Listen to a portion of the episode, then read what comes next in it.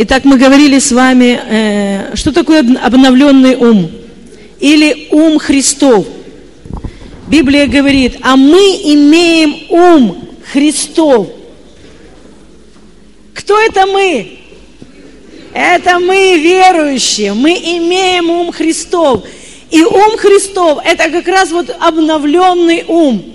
То есть, когда силой креста мы разбиваем эту власть, и мы имеем ум Христов.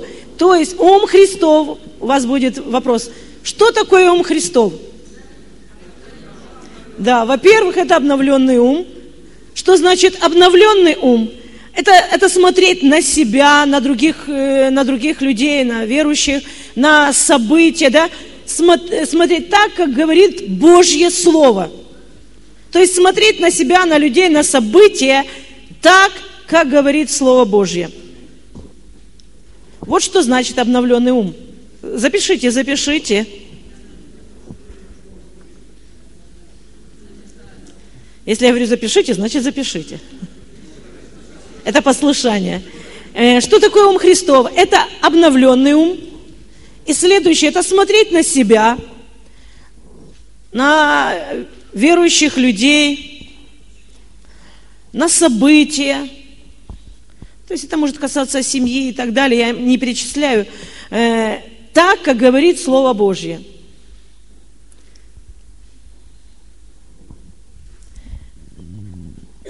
Смотреть на себя, на людей, на события, так, как говорит Слово Божье. Э, итак, мы приводили в пример э, Петра. То есть, смотря на жизнь Петра, ну, что можно было сказать о нем? Петр, ты не состоялся – и, возможно, э, те кто, те, кто ученики, которые узнали бы, например, о, о том, что сделал Петр, они бы сказали, ну все, Петр, твоя карьера служителя закончилась. А Иисус, еще до того, как Петр это сделал, он сказал, ты некогда обратившись, утверди своих братьев. То есть Иисус показывал на то будущее, которое произойдет еще. То есть, то, есть то, чего еще не было видимо – и потом, когда э, Иисус уже воскрес, Он сказал, пойдите позовите Петра. И Петру говорит, паси моих овец. То есть вот, вот как смотрел Христос на своих учеников. Он не смотрел безнадежно, видя их, их падение, их слабости. Он не смотрел на сейчас. Он смотрел на будущее. Он смотрел вперед.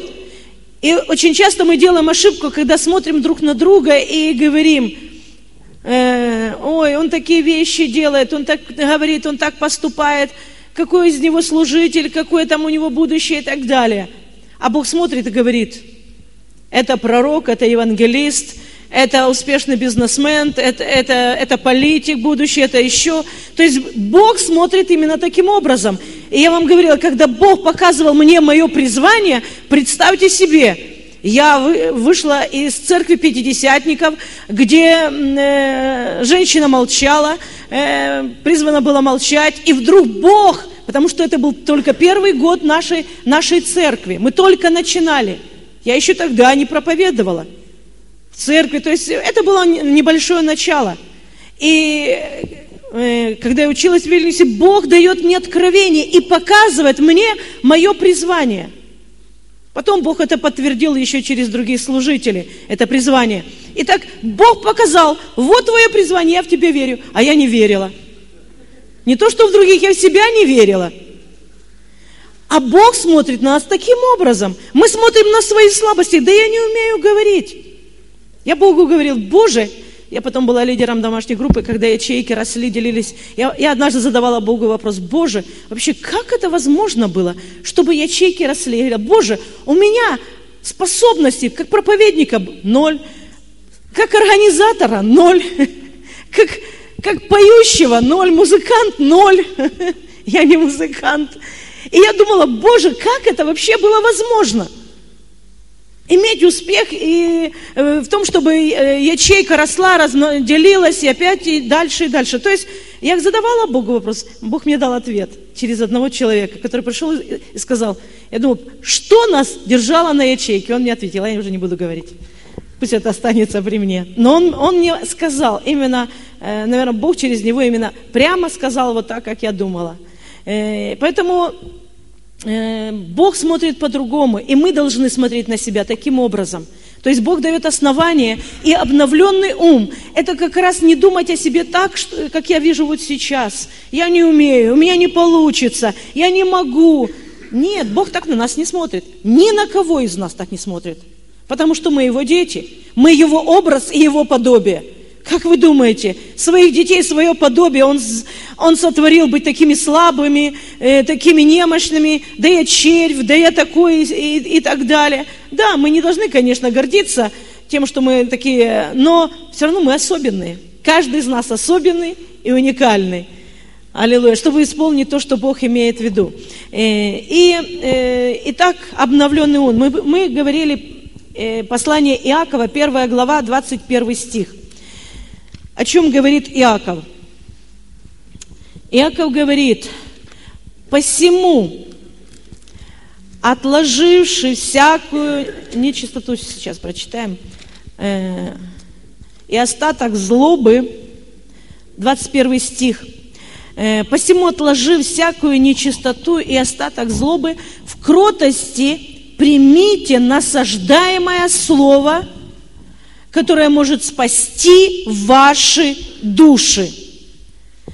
Итак, Иаков говорит, в кротости примите насаждаемое слово – Э, и иногда мы думаем, что мы уже все знаем, и проповеди, которые мы слышали, уже слышали не знаю сколько раз, иногда мы игнорируем и думаем, что, ну, сколько можно об этом говорить? Я уже все это знаю. Но мы можем знать вот здесь только. Нам нужно стучать и стучать. Здесь написано, что такое насаждаемое слово.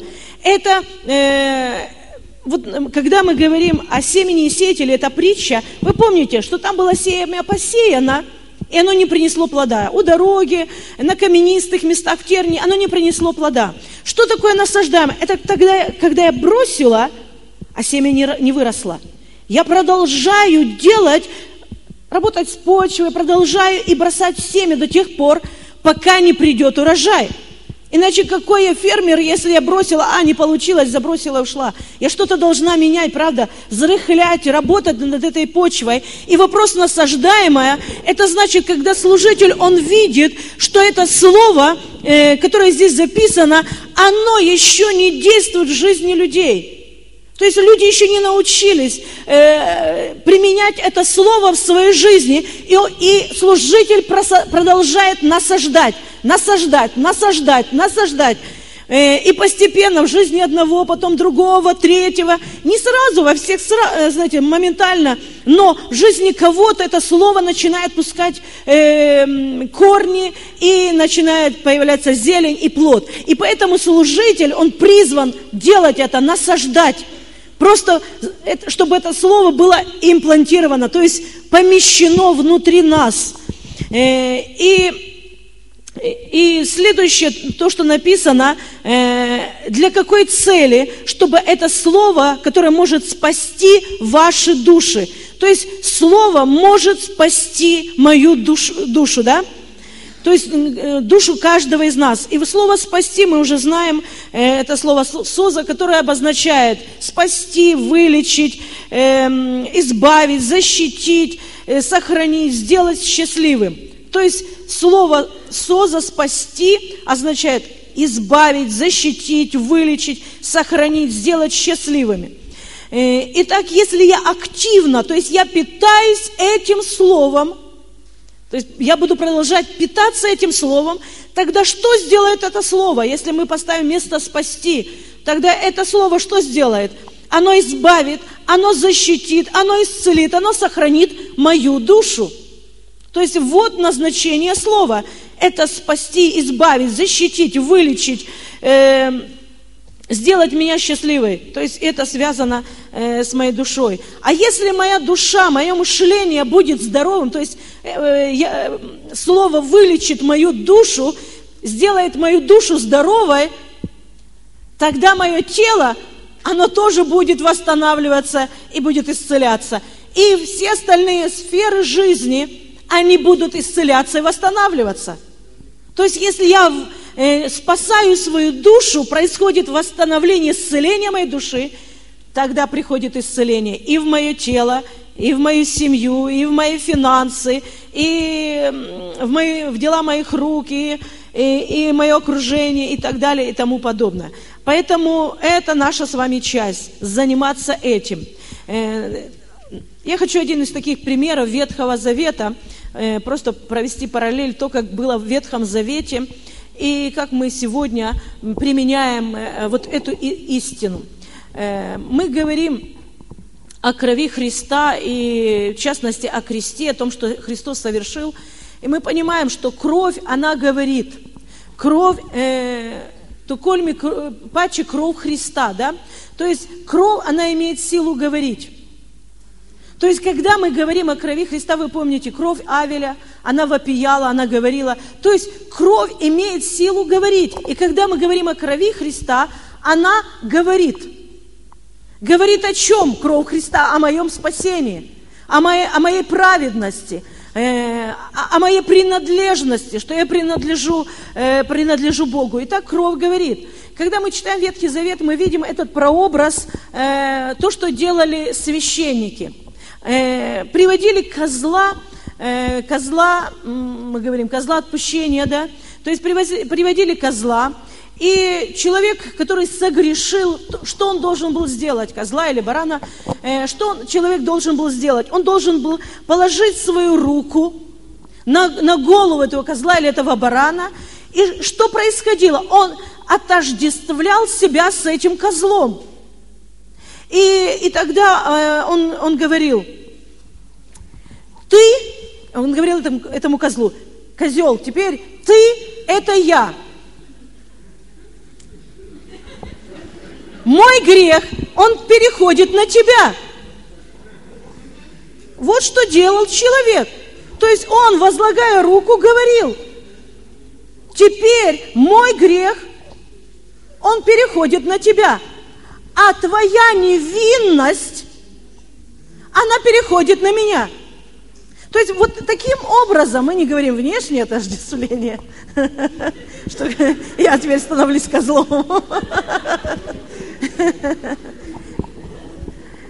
Э, мы говорим о самой сути, да? То есть э, именно вот эта греховность, и человек возлагая говорил, теперь мой грех, моя греховность, она теперь переходит на тебя.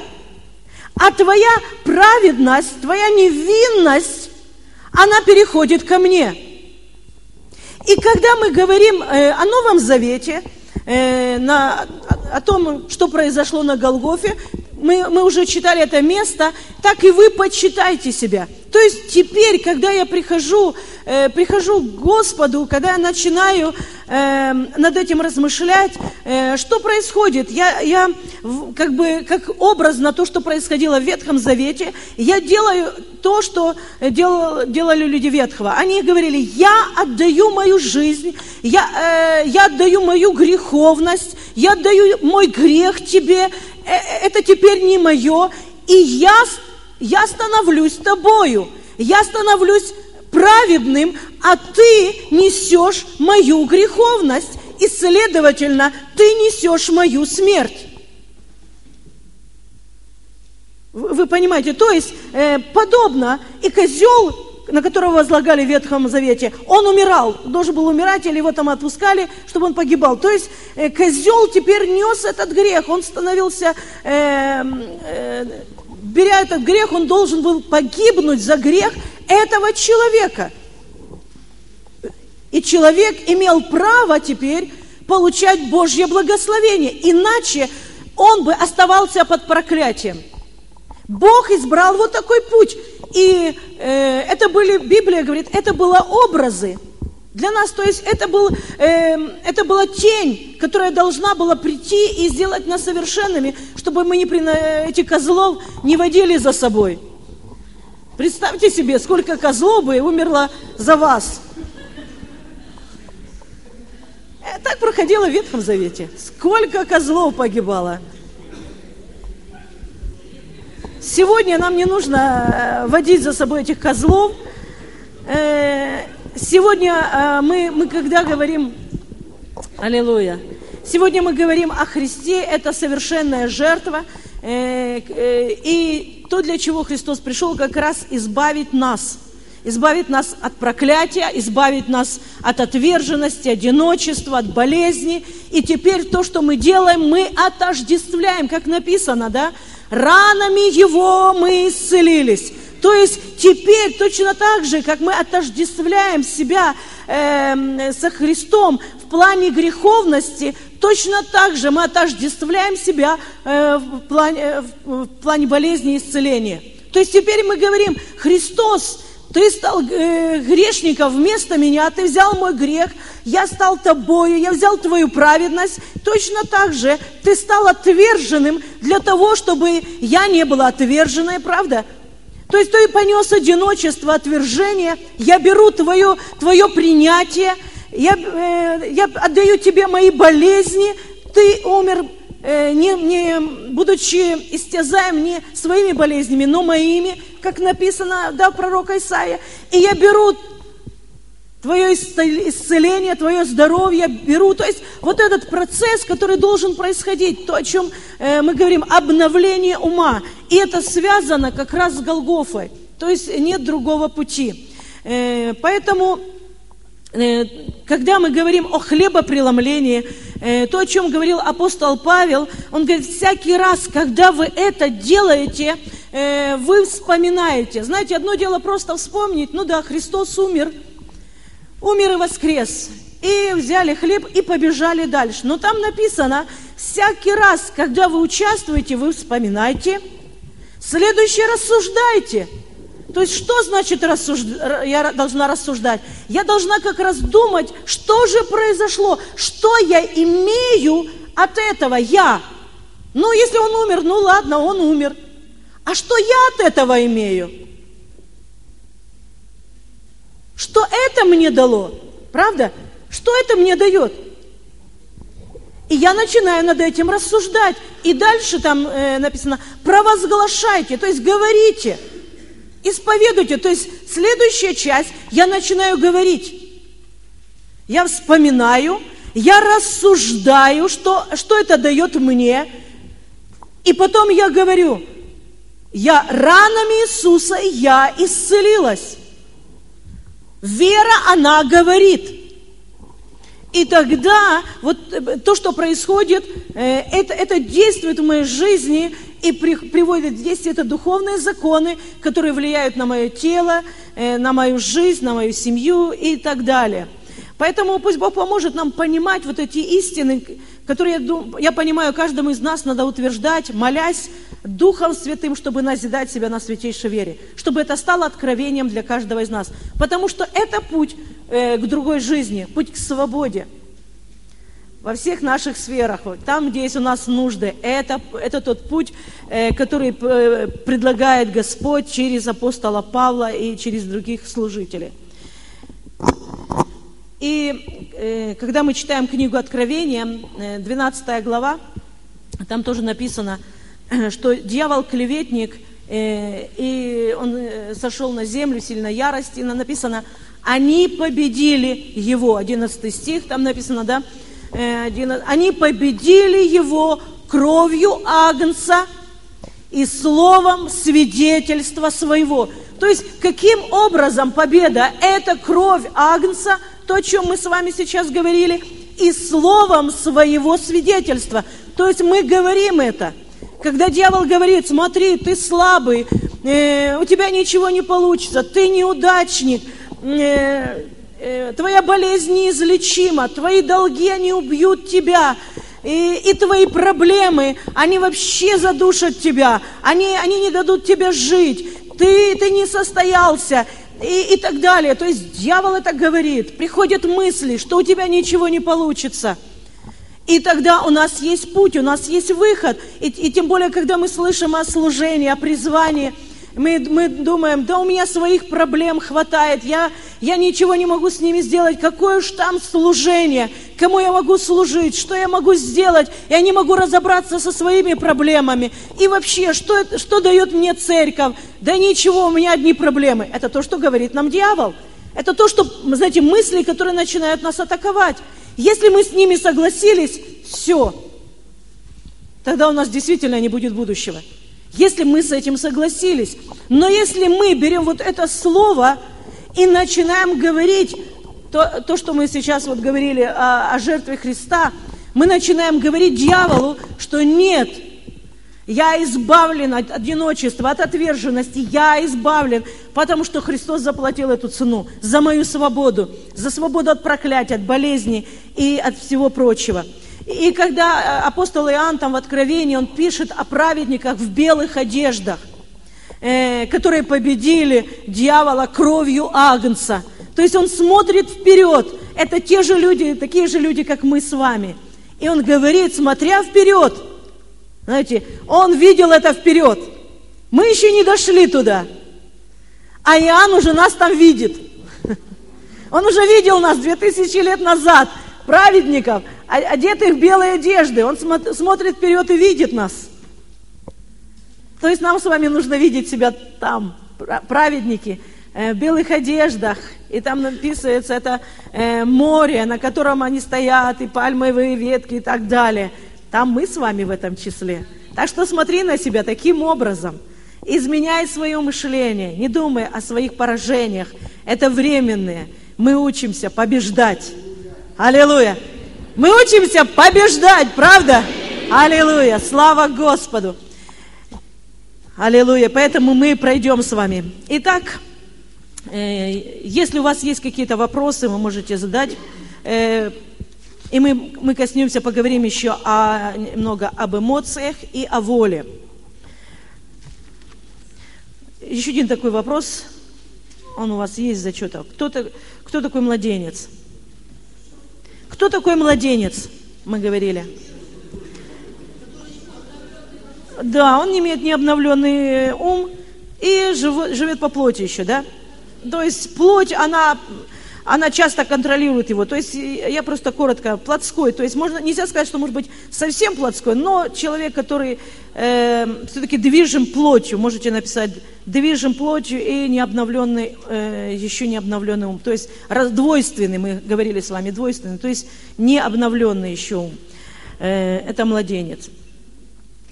Хорошо, мы коснулись всех вопросов, да? Процесс спасения души. Э, и мы сейчас поговорим об эмоциях и о воле. Э, и мы уже теперь понимаем, что говоря об эмоциях, эмоции не возникают просто так сами по себе. То есть иногда мы думаем, вот, э, вот депрессия пришла, вот еще что-то, какие-то ну, эмоции нехорошие пришли. Откуда они вообще возникают? Эмоции, мы говорили, это реакция человека – Э, на то, что происходит вокруг него или внутри. Эмоции – это реакция на то, что происходит вокруг э, или внутри. Э, то есть своими эмоциями мы, мы реагируем на различные события и на происшествия, то есть, которые происходят э, не только с нами, но происходят вокруг нас через э, средства информации, которые э, мы слышим, видим, читаем. И, и так мы реагируем. Мы реагируем, э, это реакция на физический мир. Э, например, мы выехали на природу, куда-то в лес, куда-то в горы, еще куда-то. Красивый пейзаж. И наша душа, она чувствует такой подъем эмоций. Я так мечтаю уже, когда я поеду на такой я ожидаю хороших эмоций. Отпуск придет, и нам нужны хорошие эмоции. Или море, закат, море, правда? Только вспоминаешь, и уже хорошие эмоции нахлынули. То есть эмоции, они, они на чем-то базируются. И, например, хорошая одежда, костюм, муж подарил костюм или шубу, или машинку, стиральный автомат. Какие эмоции будут, правда? У, здорово, все, не нужно стирать руками или там где-то выкручивать и так далее, а, машинка, автомат. То есть эмоции, они на чем-то базируются. Э, душевная сфера – это информация, которую мы получаем, например, э, хорошие, мы услышали хорошие новости какие-то, э, прочитали хорошую книгу прочитали, э, кто-то кто сказал нам, ты молодец, ты здорово, так у тебя хорошо получилось. У нас хорошие эмоции, правда? Если мы услышали что-то другое о себе, о близких, там, например, нам людях, или прочитали, или услышали о каких-то событиях, то, что нам не безразлично, и у нас другие эмоции. Правда? То есть мы что-то услышали, э, какую-то информацию получили, и пришли другие эмоции. Итак, мы видим, что эмоции, они имеют под собой основание.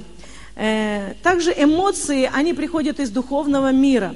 Когда мы общаемся с Богом э, в молитве, наши эмоции, они все равно, понятно, мы молимся, идем в вере, но в Божье присутствие мы, мы переживаем и реагируем также своими эмоциями. То есть и Бог сотворил нас такими, такой личностью, правда, эмоциональной. Конечно, не, главное здесь уметь контролировать тоже свои эмоции, э, не давать им волю и не быть движимыми своими эмоциями. Но то, что происходит, например, в Божьем присутствии, мы мы просто, ну, нам так хорошо, мы начинаем смеяться, танцевать, аллилуйя. То есть мы выражаем то, что внутри нас. Э, например, э, в псалмах написано, Давид говорит так, «Возрадовался я, когда мне сказали, пойдем в дом Господен». Возрадовался я. То есть о чем говорится? Об эмоциях. Но некоторым людям Говорит, пойдем на собрание. Вот вы говорите, пойдем на собрание. Люди неверующие или наши родные еще не покаявшиеся, а они не хотят идти. Почему? У них другие ценности, правда? У них другие представления. Они говорят, нет, нет, ты что, и, и так далее. То есть почему? Для одного это радость, для другого э, это нехорошие эмоции, нехорошие слова иногда говорят, потому что другие ценности. Итак, мы видим, что э, эмоции, они имеют под собой основание.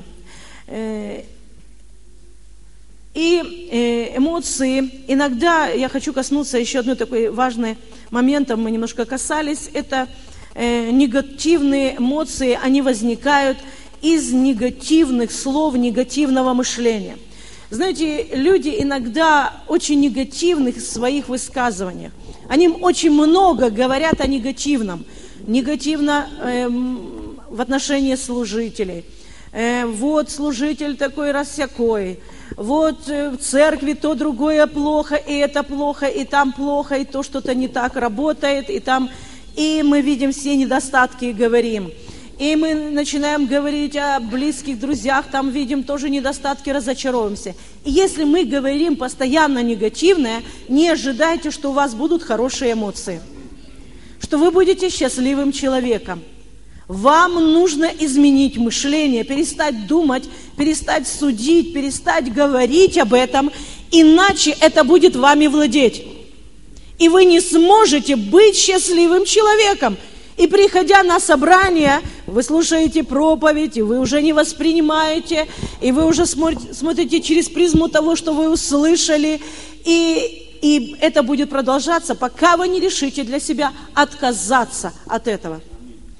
Никто за вас этого не сделает. И чем больше, я говорю, будут негативных э, мыслей в вашем разуме и негативных слов, тем более негативной личностью вы будете – и я сомневаюсь, что с вами захотят все дружить. Тяжело дружить с негативным человеком. Ты становишься такой же, как он. И люди тогда будут сторониться, избегать. Э, поэтому ну, нам с вами нужно сделать это решение и изменяться. Начать говорить, почему, и я привела этот пример, э, Павел говорит, думайте о том, что хорошо – Думайте, потому что ваша жизнь, ваши эмоции с этим связаны. Э, а негативные эмоции, э, они накапливаясь, они приводят физическое тело в дисбаланс. Негативные эмоции, они приводят к физическим расстройствам. Иногда люди попадают в больницу, то есть э, какие-то проблемы там желудком бывают или еще возникают на почве стрессов, расстройств. То есть информация негативная, негативная какая-то информация, человек с этим ходил, жил, и на этой почве э, у него начались физические проблемы. Желудка, там, сердце или еще какие-то. То есть э, мы должны понимать, что если я хочу избавиться от каких-то проблем, э, э, одно дело, мы говорили, это э, свобода, которую мы получаем через крест, но то, что важно, это изменить свое мышление и то, о чем я говорю. Правда? Если я только буду говорить, э, я имею свободу через жертву Иисуса Христа, и потом э, э, пойду и буду говорить то, что я говорила, и думать так, как опять, как я думала, тогда это слово не будет работать. Почему мы говорим об откровении? Откровение, оно помогает стать на этот путь. Э, поэтому э, мы, мы с вами призваны работать с нашей душой, в частности с мышлением, чтобы наши эмоции могли подчиниться, и тогда наше тело э, могло измениться. Но если я уже имею э, эмоциональные травмы в своей жизни, то есть меня кто-то обидел, огорчил, и эти близкие, часто близкие родные, это самые серьезные травмы. Это муж, это жена, это дети, э, родители. Это серьезные, самые такие серьезные э, душевные травмы, с которыми люди ходят годами. И я говорю, что с этим возможно разобраться, потому что Иисус сказал, я пришел э, для какой цели? Отпустить на свободу, и вместо пепла, пророк Исаия говорит, да, э, дать украшение вместо унылого духа славную одежду. Вместо, что-то там, елей радости еще, да? Там еще написано. Да, вместо печали елей радости. То есть написано об эмоциях.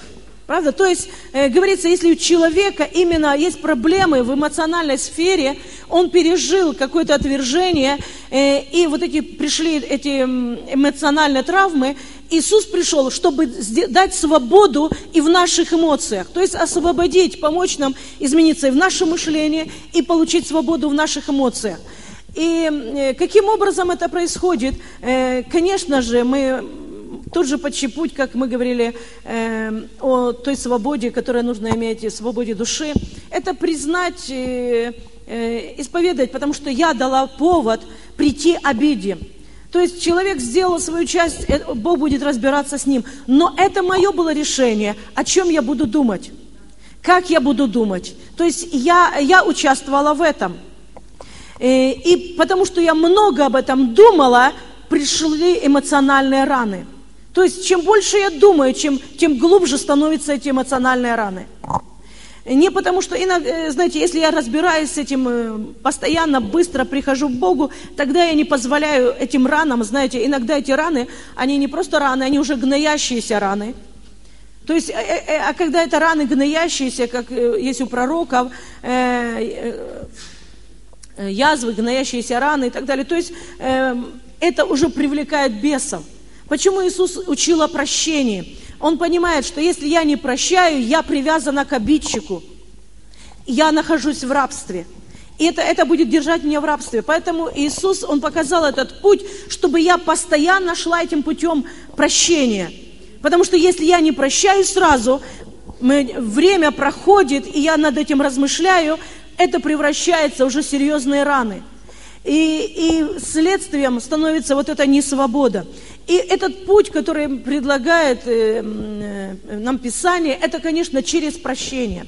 Э, какими, какие бы ни были раны в нашей жизни, мы, поним, мы, мы должны понимать, если я не прощу, я пострадаю сама.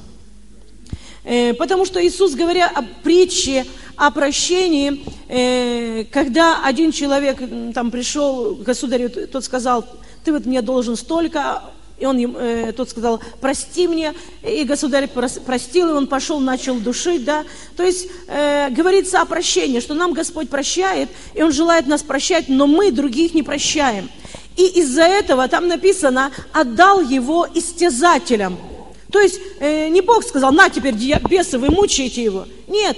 То есть когда Господь говорит, ты не, не хочешь прощать, тогда ты свободен жить в своем выборе. И, конечно же, истязатели, как мухи, на, э, и не только мухи, и всякие черви, они там, гниет, они придут туда.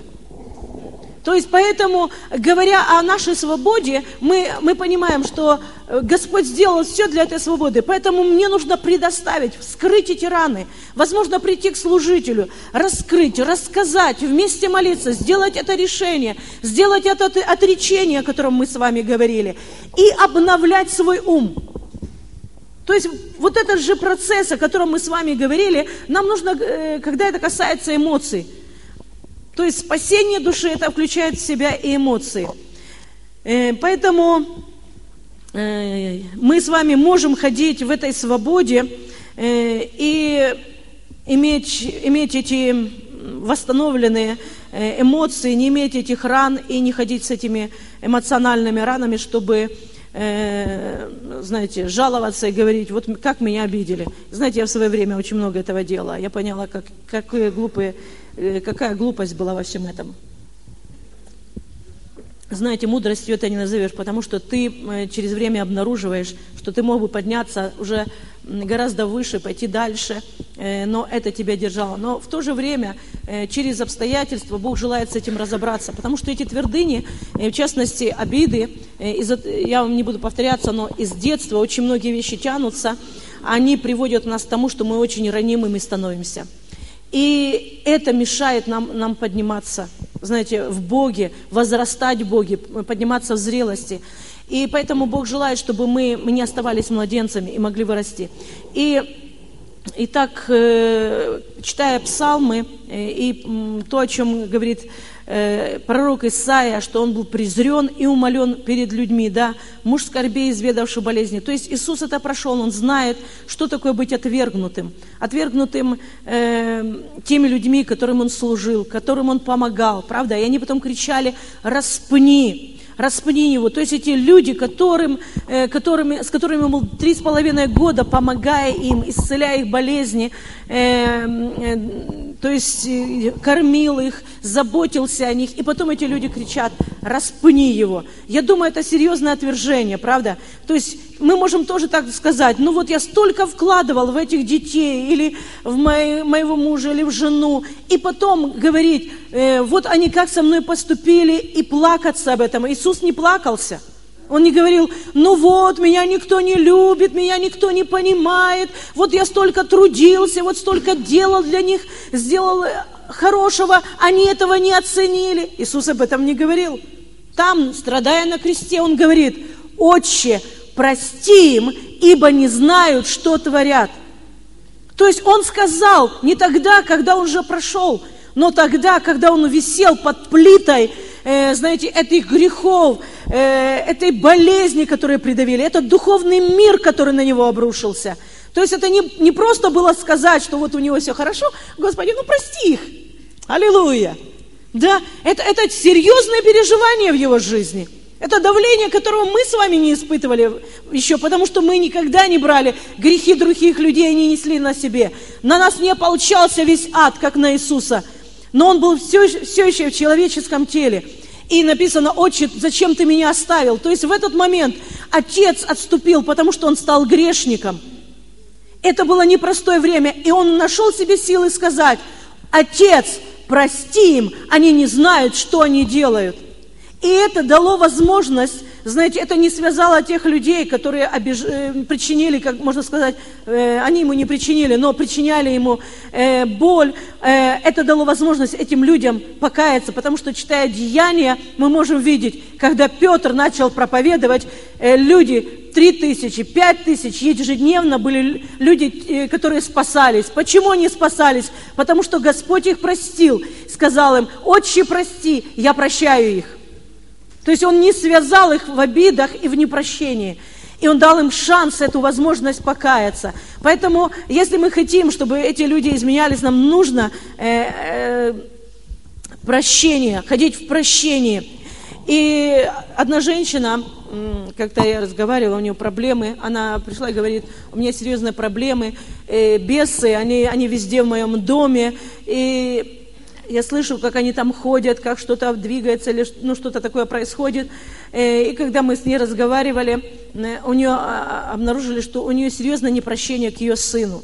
То есть сын причинил определенную боль, э, и для матери это, конечно, осталось такой раной, травмой на долгие годы. И это послужило к тому, что открылась дверь, пришли бесы.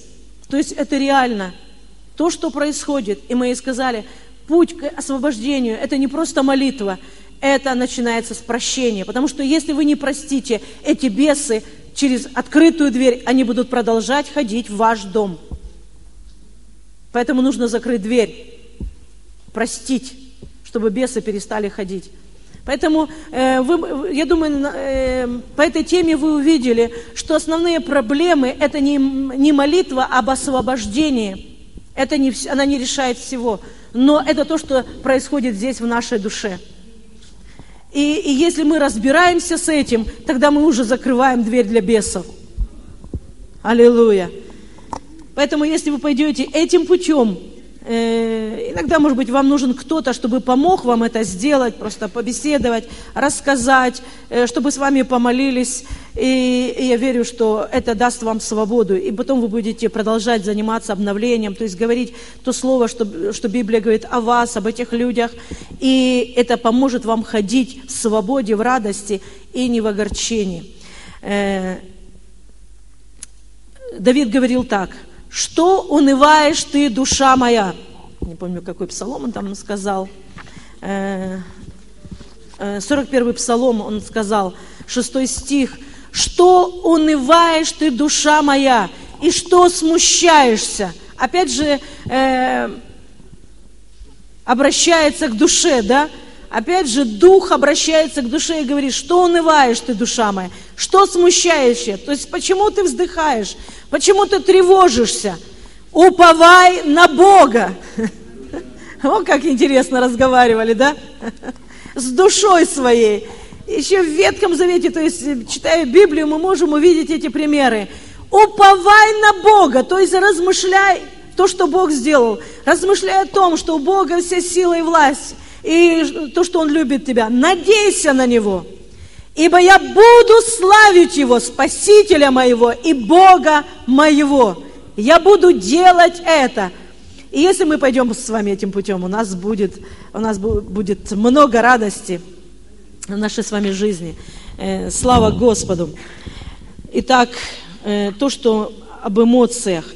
Еще, э, еще один такой момент – это Эм, то, о чем говорил Иисус. То есть то, что Он дает нам свободу в наших эмоциях, то, что помогает нам пройти через какие-то трудности. Иисус сказал, я не оставлю вас одинокими, я пошлю Святого Духа, э, Духа Святого Утешителя. То есть э, а, уже это имя одно, оно говорит о том, что Дух Святой пришел, чтобы утешать. Да? То есть, когда у меня печаль, когда у меня тревоги, когда какие-то смущения приходят, что-то не так, э, Иисус сказал, вы не останетесь наедине. Есть Святой Дух, который послан, чтобы помочь вам. Но как часто мы к Нему вообще обращаемся за утешением? Вот в чем проблема. То есть Он есть, утешение дано нам, но мы можем этим источником не воспользоваться. Хорошо, отдыхайте.